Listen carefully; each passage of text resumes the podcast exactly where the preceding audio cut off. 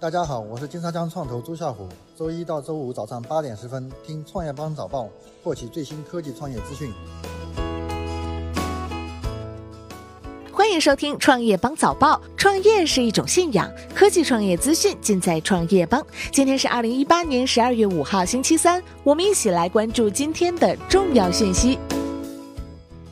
优酷总裁杨伟东涉嫌经济问题遭调查，阿里文娱调整或受挫。昨日，阿里影业董事长樊路远将兼任优酷总裁。有消息称，原优酷总裁杨伟东因经济问题正配合警方调查。对此，阿里大文娱回应称，一切信息以警方披露为准。阿里有史以来对这类事情都是态度鲜明，绝不妥协。乐视系近亿元资产被查封，乐视网七次被列为失信被执行人。近日，证券日报记者通过北京市第一中级人民法院民事裁定书了解到，该院已于近日裁定查封、扣押或冻结三家乐视系公司名下价值九千零二点二万元财产。截至目前，乐视网被列为失信被执行人，涉及案件共七起。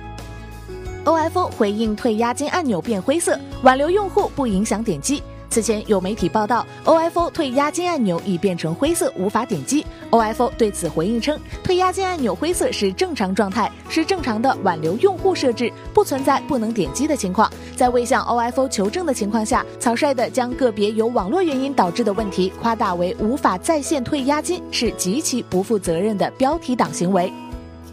董明珠回应如何拿到与雷军的十亿赌资，这是个伪命题。日前，董明珠公开单方宣称，基本上已经赢了与雷军的五年赌约。上证报记者问董明珠将如何从雷军手上拿到即将赢得的十亿元赌金时，董明珠笑着回应记者称：“这是个伪命题。”利用大数据创作文章，百度被诉侵犯著作权。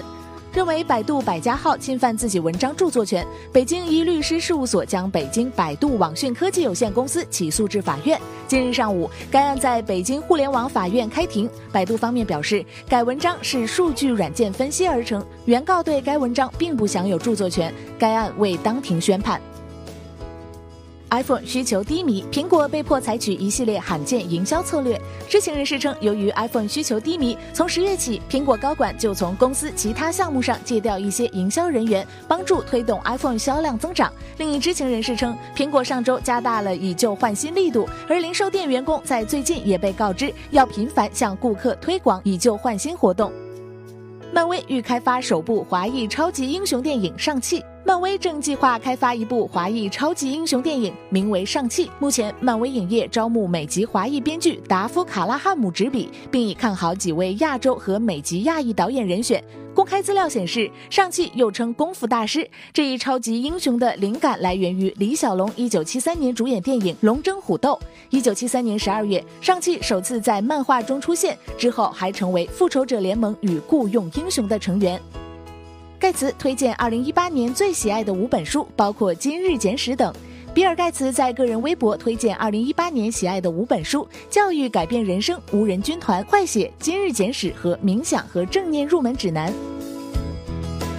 感谢收听创业邦早报，关注创业邦微信公众号，获取更多创投资讯。